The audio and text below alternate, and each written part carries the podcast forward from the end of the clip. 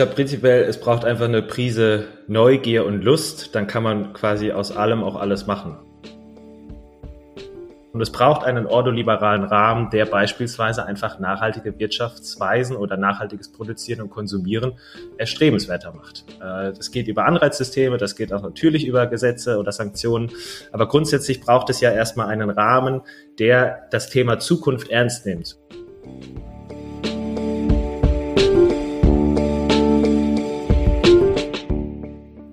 Herzlich willkommen bei Future.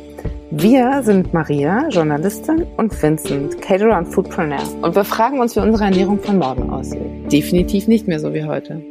Deshalb treffen wir für Future Menschen aus verschiedenen Branchen wie der Gastronomie, Landwirtschaft oder der Startup-Szene, um mit ihnen über aktuelle Trends, Projekte und die Zukunft unseres Essens zu sprechen. Hallo und willkommen zu einer neuen Folge von Future. Heute haben wir den Daniel Antes zu Besuch. Hi, herzlich willkommen. Hi, freue mich hier zu sein. Grüß dich, servus. Du bist einiges, zum Beispiel Autor, Speaker, Food-Aktivist, Gründer, selbsternannter Sustainability Ninja und seit einem Jahr YouTuber. Wie viele Stunden hatten dein Tag? Ich wünschte mehr. Ist, man merkt es, dass er leider doch nur 24 Stunden hat. Und da ich jemand bin, der Schlaf sehr wichtig findet und braucht, äh, ist es auch nicht verhandelbar. Deswegen, äh, ich versuche da einfach so viel zu so bekommen, wie geht. Äh, und das klappt bisweilen ganz gut und ich fühle mich gut dabei. Und kannst du für die Leute nochmal erklären, also natürlich der große Überbegriff, deswegen sprechen wir heute, ist bei dir natürlich Food und dann auch immer mit dem Schwerpunkt ähm, dass das alles ein bisschen nachhaltiger ist. Du sprichst immer von Lebensmittelverschwendung, aber eben auch von Wertschätzung. Welchen Background bringst du mit für diese verschiedenen Sachen, die du da besetzt? Genau.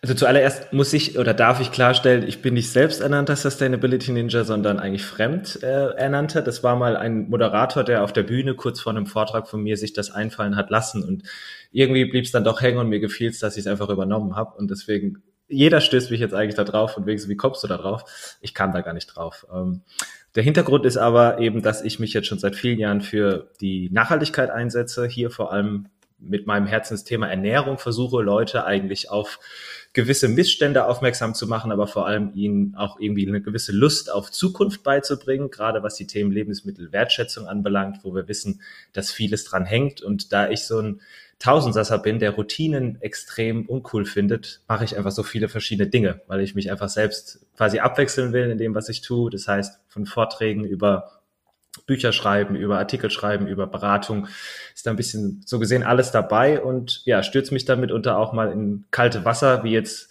im Zuge von Corona, dass ich mal mit YouTube angefangen habe, weil man konnte eben keine Vorträge mehr halten, was sehr bedauerlich war, aber wollte ja trotzdem irgendwie das, was einem im Kopf rumschwirrt, im besten Fall an die Menschen bringen und sie ein bisschen inspirieren und insofern genau, das ist dann viel Learning by Doing, aber es macht sehr viel Spaß und hält die Laune hoch. Wo du gerade von kalten Gewässern sprichst, äh, bei dir geht es ja auch viel um kaltes oder kühles Bier. Du bist Mitgründer von Knerze und da geht ja auch gerade einiges, wenn ich das in den so sozialen Medien mitbekomme. Ihr seid äh, unter anderem auch nominiert für den Hessischen Gründerpreis in der Kategorie gesellschaftliche Wirkung.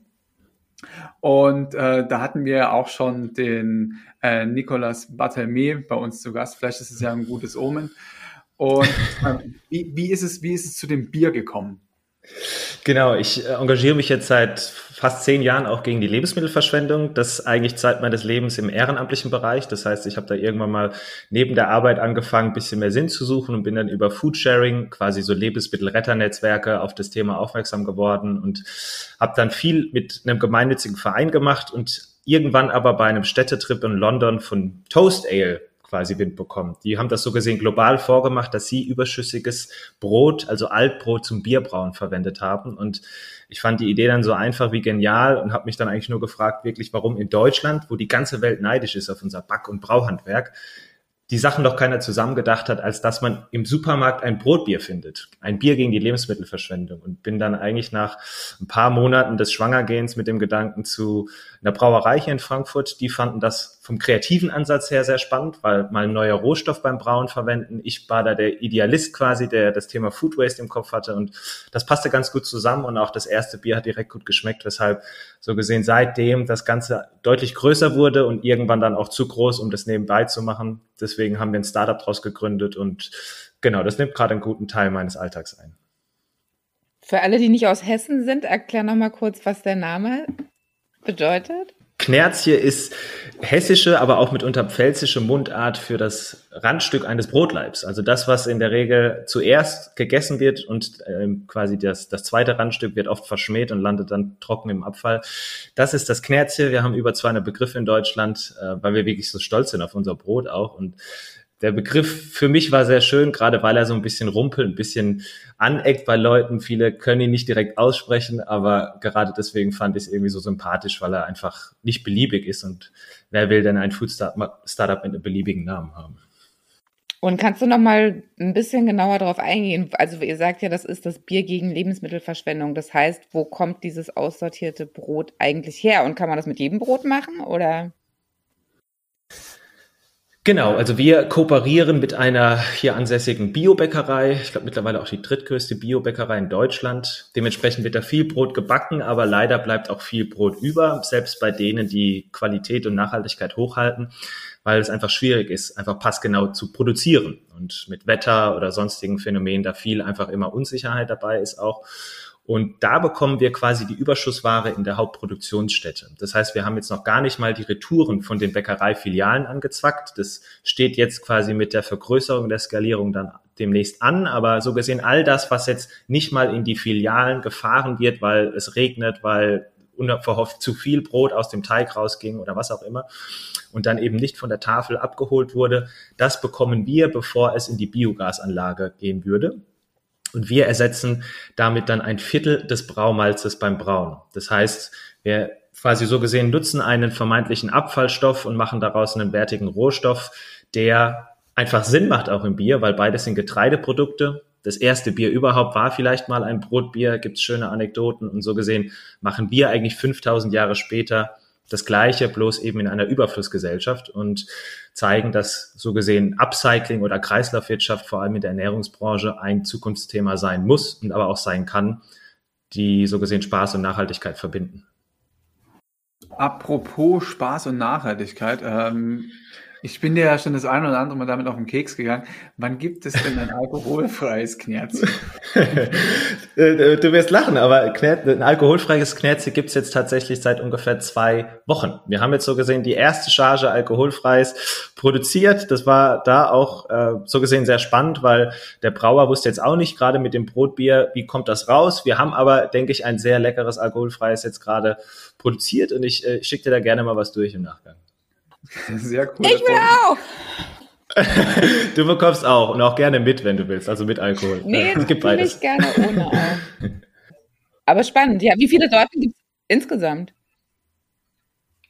Wir haben nur zwei Sorten. Also wir haben eigentlich die ganze Zeit uns nur auf ein, eine Sorte spezialisieren oder reduzieren wollen, weil wir natürlich da ein relativ massentaugliches Produkt herstellen wollen, wo viele Leute mit in Kontakt kommen und dann aber auch mit dem Thema Lebensmittelverschwendung. Das heißt, das ist bewusst auch so konzipiert, dass es geschmacklich irgendwo zwischen einem hellen und einem Pilz ist, dementsprechend viele Menschen anspricht.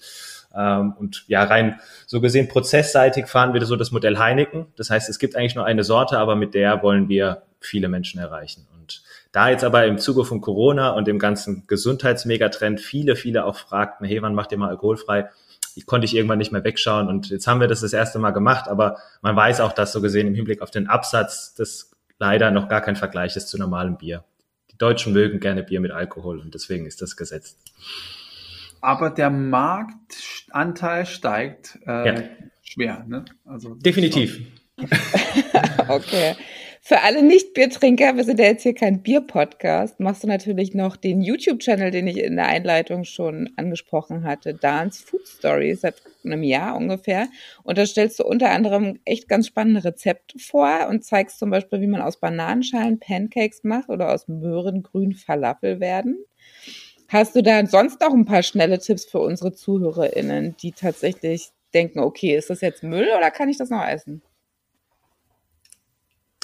Also ich glaube prinzipiell, es braucht einfach eine Prise Neugier und Lust, dann kann man quasi aus allem auch alles machen. Ähm, man muss natürlich hier und da gewisse Scheu ablegen und Angst vor vermeintlichen Lebensmittelabfällen. Das ist ja auch leider, da sind wir von den Medien sehr stark geprimed und beeinflusst, dass wir generell Lebensmittelreste immer mit Abfall gleichsetzen, obwohl es in der Regel ja nicht so ist. Also wir wissen ja auch, die Verschwendung, die anfällt, sind großteils perfekt genießbare Lebensmittel, die einfach nicht so viel Glück hatten dann in unserem System. Und insofern mein Appell wäre eigentlich immer nur, wer, wenn man gerne isst, wenn man Lebensmittel per se gerne mag, da einfach vielleicht mal ein bisschen versuchen, die Scheuklappen abzulegen und sich ein bisschen intensiver damit auseinandersetzen und auch die Angst ablegen, weil es braucht jetzt für die klassische Resteküche, ähm, da werdet ihr mir, denke ich, beide beipflichten, auch kein Michelin-Stern. Also man muss auch kein Koch sein, man muss nicht mal eigentlich gut kochen können, weil Resteküche ist ja quasi eigentlich so bisschen unorganisiertes Chaos, das im besten Fall dann noch äh, gut schmeckt. Und ich glaube,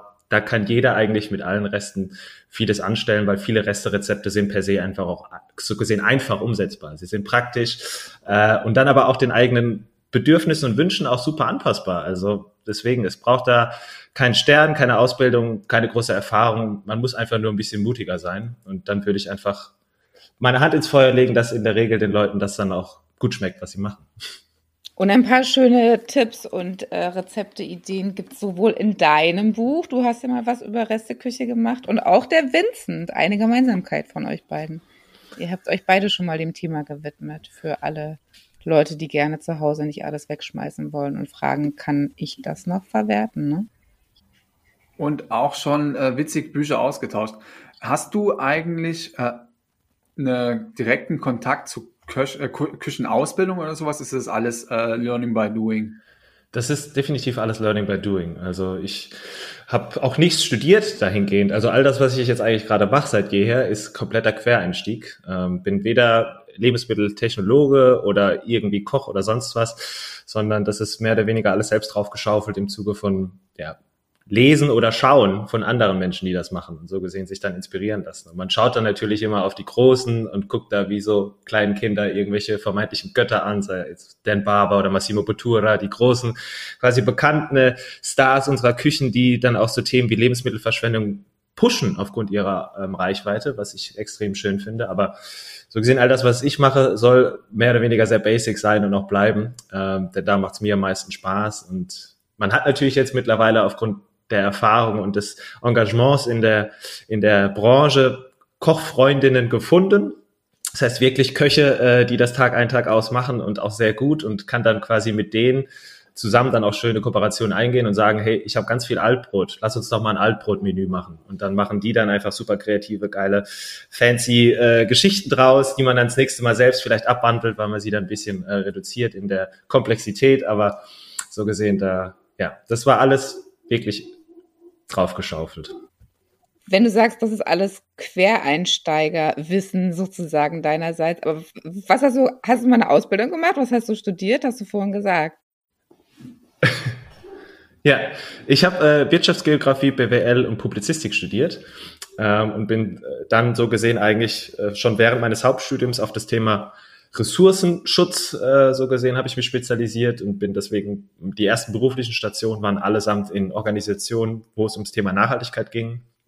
Also vom Nachhaltigkeitsbeauftragten in einem größeren US-Konzern, wo es um Inhouse-Schulungen geht. Also was ist Nachhaltigkeit? Was kann man im Hinblick auf nachhaltiges Wirtschaften alles machen? Habe die EU beraten im Bereich Klimainnovation, auch mit dem Fokus auf die Foodbranche und war dann ja dann doch ja fast knapp vier Jahre beim Zukunftsinstitut und habe da den gesellschaftlichen Wandel im Hinblick auf den Megatrend Neoökologie und aber auch unsere Esskultur untersucht und bin seitdem immer noch mit denen verbandelt und das ist so gesehen mein, wenn man so will, contentseitiger Input. Das heißt, da halte ich mich ähm, im Hinblick auf das, was passiert, up to date immer, was gerade in der Gesellschaft an neuen Produkten, Dienstleistungen oder Bedürfnissen eigentlich abgeht und versuche das aber quasi all das Theoretische dann auch praktisch zu leben und mitunter umzusetzen in Form von Vereinengagement, Startup jetzt oder meine Selbstständigkeit generell. Also dieses klassische Walk the Talk gibt mir extrem viel Sicherheit, dann auch auf Bühnen zu gehen und über so Dinge zu sprechen, wenn ich weiß, ich habe das in der Praxis schon ganz oft mitgemacht und versucht da was zu ändern. Ähm, und ja, das macht die Sache für mich dann rund und authentisch auch, ja. Und als Speaker oder in Podiumsdiskussionen trittst du ja auch gerne mal ähm, etwas provokanter auf, also im, im, positiven Sinne. Und gesehen zum Beispiel auf der äh, Lebensmittelmesse Anuga 2021 in Köln. Und äh, da bist du auf einer Podiumsdiskussion für, für alle, die es nachschauen wollen, äh, gibt es auch bei dir auf dem Insta-Account oder bei YouTube. Und da sprichst du verschiedene Themen an, die äh, in der Lebensmittelbranche noch nicht so gut laufen. Für alle, die es jetzt noch nicht gehört haben, äh, was, was sind denn das für Sachen, die du da angesprochen hast? Also vielleicht mal als kurze Beispiele. Genau, also ich, das, dieses Podium war ja dann auch mit quasi Vertretern, äh, hochrangigen Vertretern der Industrie und des Handels besetzt und da durfte ich so gesehen als bisschen auch vielleicht dann freier Kopf habe ich mir zumindest rausgenommen, einfach ein bisschen auch schießen, denn natürlich passiert ja viel, aber das sind ja oft Hochglanzkampagnen, die dann in den Medien hochgejubelt werden, aber am System per se vielleicht dann nicht so viel ändern, wie wir es gerne hätten. Und das Thema Lebensmittelverschwendung ist natürlich ein ganz großes da. Da kann man immer wieder, glaube ich, den Handel in die Pflicht nehmen, aber insgesamt natürlich auch die Politik. Denn obwohl wir wissen, dass absolut gesehen die Mengen in Haushalten größer sind, reden wir über Potenziale, ist das halt beim Handel so gesehen unschlagbar groß, weil da die aussortierten Lebensmittel in der Regel unnötig im Müll landen. Das heißt, es gibt dann, das sind natürlich schöne Geschichten, aber irgendwo auch Armutszeugnisse, wenn dann vermeintliche Discounter beispielsweise das Thema Vermarktungsnormen irgendwo angehen und sagen, sie vertreiben jetzt zu kleine Kartoffeln oder krumme Karotten und merken, der Absatz ist da eigentlich gleichwertig im Vergleich zu dem konventionellen Angebot, weiten das sogar aus und verstetigen das Angebot. Aber so gesehen, die Großen verharren dann noch auf den klassischen Hochglanzobst und Gemüses, die dann für die Logistik perfekt gewachsen sind. Und beispielsweise kommt es dann auch dazu, dass dann, und das ist dann auch wieder irgendwo dann das korrupte System, wenn dann kleine Biomärkte beispielsweise zweifruchtige Kiwis verkaufen, kommt eine große Klage und die müssen die rausnehmen, dann noch Geld dafür zahlen, dass sie sowas überhaupt vertreiben. Also äh, das ist dann irgendwo, natürlich fällt das auf die Politik zurück, führt es auf das ganze System zurück, ähm, aber das wird jahrzehntelang jetzt nicht angefasst und wir merken einfach, dass es hier und da jetzt dann im Hinblick auf die ökologischen Implikationen in Sackgassen führt und das einfach Quatsch ist. Und deswegen so, da glaube ich generell hat der Handel viel mehr Verantwortung. Das ganze Thema Biodiversität ist auch etwas, was glaube ich chronisch unterschätzt wird, wo wir wissen, da sind wir auch im Zuge unseres Effizienzparadigmas in der Industrie jetzt jahrelang auf die besten und effektivsten Sorten haben wir uns nur reduziert ähm, im Obst- und Gemüsebereich und quasi alte Sorten komplett aus dem Handel verbannt, wo wir wissen, dass die im Hinblick auf die Resilienz auch, also quasi jetzt gerade unter Klimawandeleinflüssen, äh, Wetterereignissen deutlich widerstandsfähiger sind als die, die Monokulturerzeugnisse.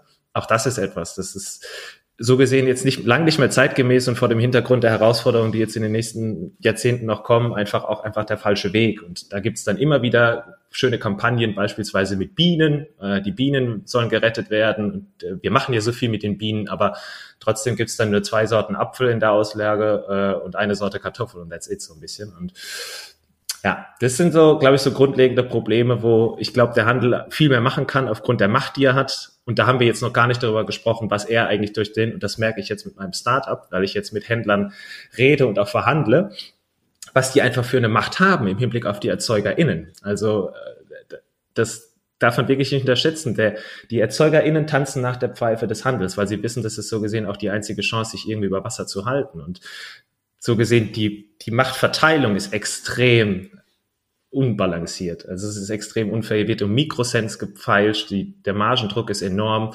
Und ähm, aber mit diesem, mit dieser Macht bestimmen natürlich dann die Händler auch letztlich das, was ErzeugerInnen anbauen, was sie überhaupt produzieren und generell wie die Wirtschaft da draußen oder die Landwirtschaft vor allem läuft. Insofern ich glaube, Ansatzpunkte gibt es viele. Es gibt viele Dinge, die gut laufen, die positiv stimmen, aber im Anbetracht quasi der Dringlichkeit dieser ganzen Themen passiert einfach noch zu viel, äh, zu wenig. Und die Politik tut da leider auch wirklich nicht viel dazu beitragen momentan.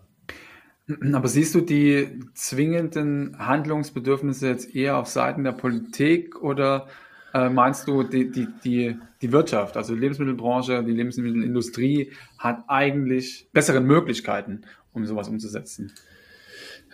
Also grundsätzlich bin ich kein Fan davon zu sagen, die eine oder jene Akteursgruppe hat die Verantwortung im Hinblick auf den Wandel. Ähm, das wird so nicht funktionieren und am Ende führt das immer nur dazu, dass sich man sich gegenseitig ausspielt. Grundsätzlich, und das ist, glaube ich, essentiell, die Politik gibt den Rahmen vor, die Spielwiese. Also, und es braucht einen ordoliberalen Rahmen, der beispielsweise einfach nachhaltige Wirtschaftsweisen oder nachhaltiges Produzieren und Konsumieren erstrebenswerter macht. Äh, das geht über Anreizsysteme, das geht auch natürlich über Gesetze oder Sanktionen. Aber grundsätzlich braucht es ja erstmal einen Rahmen, der das Thema Zukunft ernst nimmt und beispielsweise so Dinge wie externe Folgekosten einpreist. Also wir reden oft über True Costs oder darüber, dass unsere Lebensmittel eigentlich viel zu günstig sind, was sie de facto sind, weil die Folgekosten nicht im Regal eingepreist sind. Das heißt, der Händler oder äh, im besten Fall eben der Supermarkt zahlt nicht dafür, dass das Produkt, was er verkauft, für das Kollektiv später eine Belastung darstellt, aufgrund eines erhöhten CO2-Ausstoßes, großem Wasserverbrauch, Flächenverbrauch, was auch immer. Das heißt, das Kollektiv, die Gesellschaft trägt diese Folgekosten und nicht jene, die sie eigentlich initial verursachen. Ähm, deswegen brauchen wir hier eigentlich erstmal ein System, das generell unnachhaltige Wirtschaftsweisen so gesehen erschwert. Gleich beim Thema Food Waste. Es ist momentan günstiger, Lebensmittel wegzuschmeißen, als sie zu verteilen. Auch das hat äh, gewisse Steuerprobleme grundsätzlich zu, zum Grunde. Und auch hier müsste man sagen, wohl wissend, dass wir noch eine gewisse Zeit auf diesem Planeten leben, wollen wir ja ein System, das das möglich macht. Und momentan ist es so, dass die Wirtschaft hier und da eben das nicht auf der Agenda hat. Insofern, ich glaube, es bräuchte hier ein grundsätzlich neues politisches Denken, aber dann auch das denke ich ist die logische Folge, gibt es wirtschaftliche Akteure, die dann vorangehen. Das merken wir jetzt schon. Es gibt immer Pioniere oder progressive Unternehmen, die Sachen anders machen. Corona hat hier viel be befeuert, muss ich sagen. Also ich glaube, die ganzen Großen haben jetzt selbst Klimaneutralitätsstrategien verabschiedet, nachdem man jetzt offensichtlich weiß, dass die Bundesregierung Deutschland, eine Industrienation schlechthin, die Klimaziele Stand jetzt nicht erreicht und einfach eklatant reißt eigentlich, ähm, weil man eben aber auch um den Megatrend Nachhaltigkeit weiß in der Gesellschaft, weil man weiß, dass VerbraucherInnen gerade zunehmend solche Dinge nachfragen. Im Zuge von Corona Nachfrage nach regionalen, biozertifizierten oder Fairtrade gehandelten Produkten ging durch die Decke. Und die Befragungen, die wir haben, die Untersuchungen zeigen, dass die Menschen das nach Corona eigentlich zunehmend machen wollen, weil sie gemerkt haben, es gibt ihnen in einer Zeit geprägt von Unsicherheit und Chaos extrem viel Sicherheit und äh, ein sehr, sehr gutes Gefühl. Und so gesehen die Distanz zwischen uns und den Lebensmitteln ein bisschen wieder reduziert ist. Aber grundsätzlich hat jeder so gesehen eine Verantwortung, ähm, ich finde auch, und deswegen bin ich ja zivilgesellschaftlich aktiv, auch VerbraucherInnen, KonsumentInnen haben eine Verantwortung. Aber beispielsweise, wie es momentan läuft, durch die Politik zu sagen, die Hauptverantwortung liegt bei den EndverbraucherInnen, ist schlicht falsch. Kein Produkt der Welt, auch kein Knerzig, kein nachhaltiges Produkt der Welt wird die Welt retten. Alleine grüner Konsum funktioniert nicht. Es gibt immer nur um das größere Ganze. Es geht um das System per se und wie wir grundsätzlich produzieren und konsumieren. Und da gehören am Ende des Tages alle dazu. Genau, wir, wir alle sind für unsere Zukunft verantwortlich. Und du hast gerade äh, schon gesagt, es braucht, es braucht Menschen, die Zukunft ernst nehmen. Und äh, auf, deiner, auf deiner Homepage steht, glaube ich, du verstehst Zukunft als Gestaltungsraum, der uns noch mehr Lebensqualität, Wertschöpfung und Menschsein offenbart. Und da die Frage an dich, wie nutzt du diesen Gestaltungsraum äh, ganz konkret? Also die, der Hintergedanke ist halt einfach vielleicht, dass du als, dass du einmal zeigst, wie du es konkret nutzt, damit andere Leute, unsere ZuhörerInnen, vielleicht auch den Gestaltungsspielraum Zukunft äh, anders oder überhaupt nutzen. Also ich äh, sage ja immer von mir selbst, und das ist wahrscheinlich die Zukunftsinstitutschule, dass ich mich als kritischen Zukunftsoptimisten sehe, weil am Ende des Tages, wieso stehen wir sonst auf und verlassen das Bett, wenn wir nicht irgendwie optimistisch sind oder irgendeine Zuversicht verspüren? Ähm, ich glaube, ich kann man jedem unterstellen, dass er doch wirklich in, in, in Frieden und mit Spaß auf diesem Planeten leben will. Und am Ende des Tages, ohne die Zuversicht des Machens, hätten wir nicht diesen gesellschaftlichen Fortschritt, den wir haben. Und das ist, kann jetzt philosophisch abdriftend klingen, aber für mich ist es eigentlich essentiell, dass man einen gewissen Mut oder einen Optimismus im Kopf hat. Sonst schlichtweg, warum ist man dann hier? Ähm, und das klingt auch super profan, aber Zukunft ist ja noch nicht festgeschrieben. Also es gibt ja jetzt keinen Pfad, auf dem wir sind, der unweigerlich so kommt oder so kommt. Also es ist ja auch ein Irrglaube, dass wir beispielsweise aufgrund der Vergangenheit vorhersagen können, was in Zukunft passiert. Das ist totaler Quatsch. Zukunft ist komplex und Zukunft ist in der Regel nicht planbar. Aber das macht sie dann, finde ich, auch gerade für Menschen, die was ändern wollen, also die VorwärtsmacherInnen oder die progressiven Lebensstile, so, so spannend, weil man einfach noch so viel Gestaltungsspielraum hat. Und das heißt ja nicht, dass jetzt jeder irgendwie großen Unternehmen gründen muss oder eine virale Petition starten muss oder was auch immer. Es langt ja schon im Kleinen, wenn man sich mit grundlegenden Problemen oder Herausforderungen auseinandersetzt, dass man da versucht, mal was zu ändern und dass man einfach als Mensch reflektiert und guckt, was passiert da draußen alles oder was kann ich selbst vielleicht auch ändern.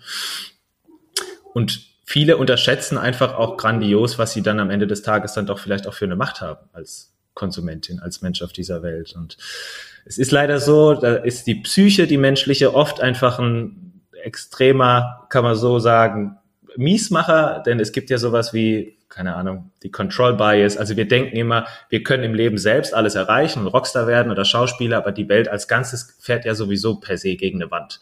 Weil das ist ja außerhalb unseres Kontrollbereichs. Man denkt ja immer, quasi große, große Dinge haben wir eh nicht unter Kontrolle, deswegen können wir da auch nichts machen. Aber das ist so gesehen eine Wahrnehmungsverzerrung, die der Realität nicht entspricht und wo sich viele Menschen dann einfach drauf ausruhen und dann in ihren Komfortzonen so gesehen einfach inaktiv bleiben und einfach vielleicht auf irgendeine Art von Ende warten.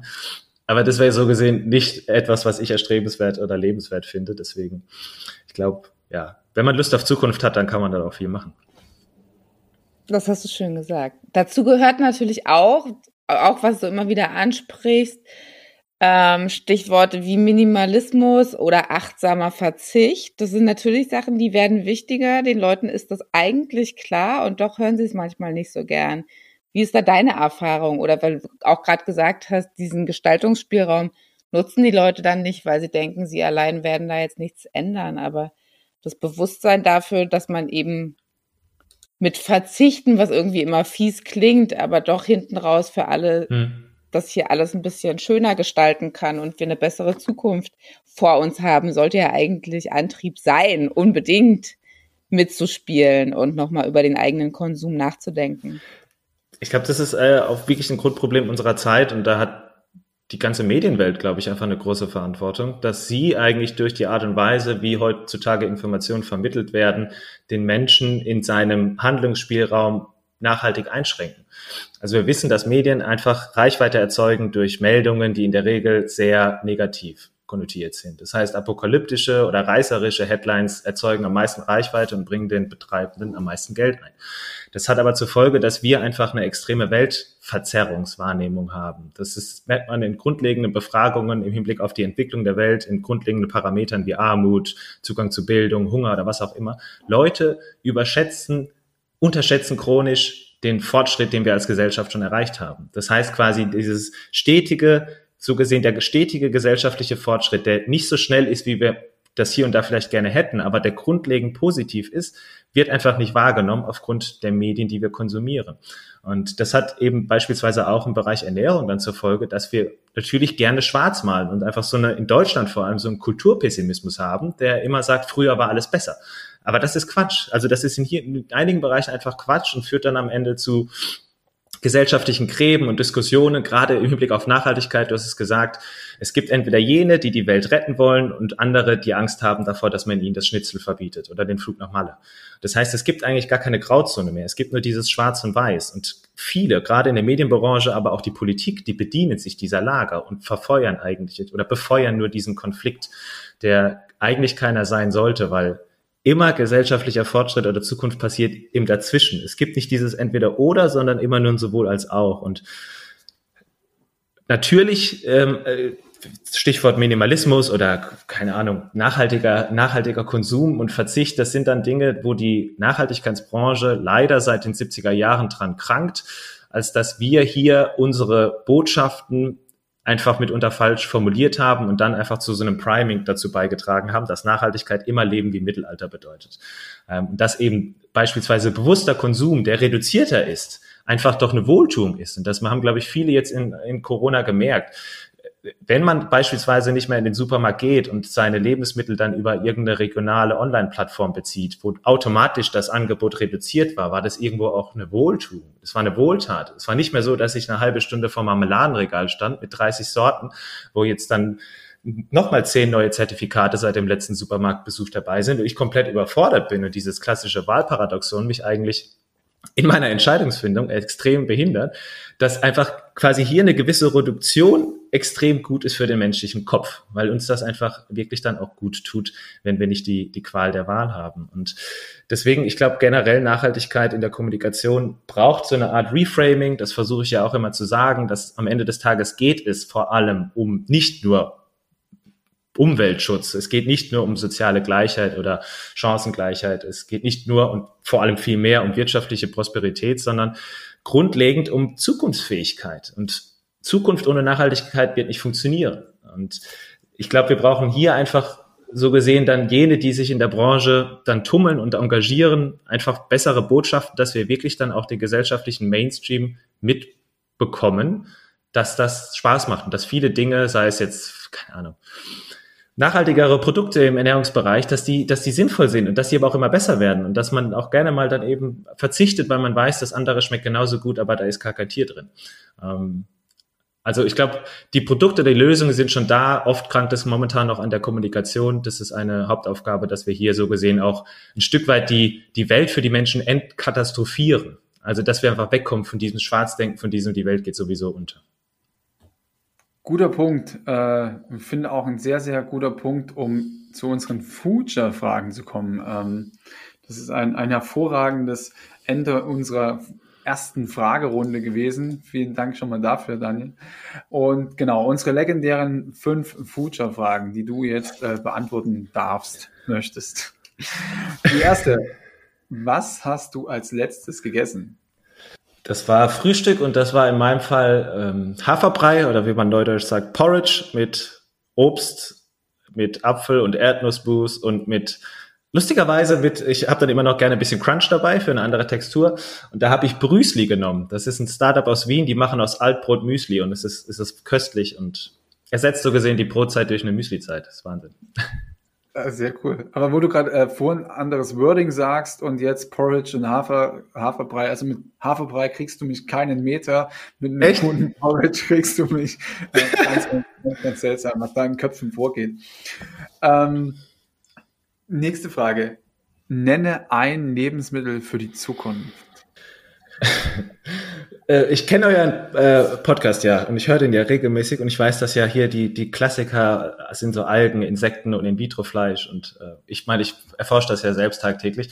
Aber ich glaube, ich würde jetzt einen wirklichen Klassiker nennen, ich würde einfach Brot sagen. Also ich würde jetzt auch nicht mal irgendwie sagen Hülsenfrüchte oder Kichererbs oder sowas, sondern einfach wirklich Brot, weil ich finde, Brot ist ein sehr schöner Spiegel der Gesellschaft, weil da so viel mitschwingt im Hinblick auf Qualität, Handwerk, Transparenz, aber auch Vielseitigkeit und am Ende des Tages ist Brot, glaube, 5.000, 6.000 Jahre alt und vielleicht eines der ersten richtigen verarbeiteten Lebensmittel der Menschheit im alten Mesopotamien und dementsprechend glaube ich, ist es auch unkaputtbar. Also es hat schon so viel Erfahrung auf dem Buckel, dass wir das auch nicht wegkriegen.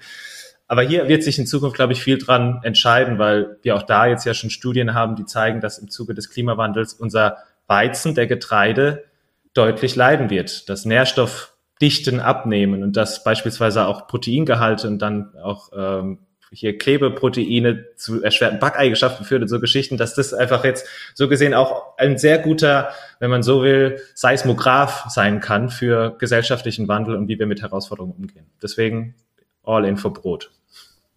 Sehr cool.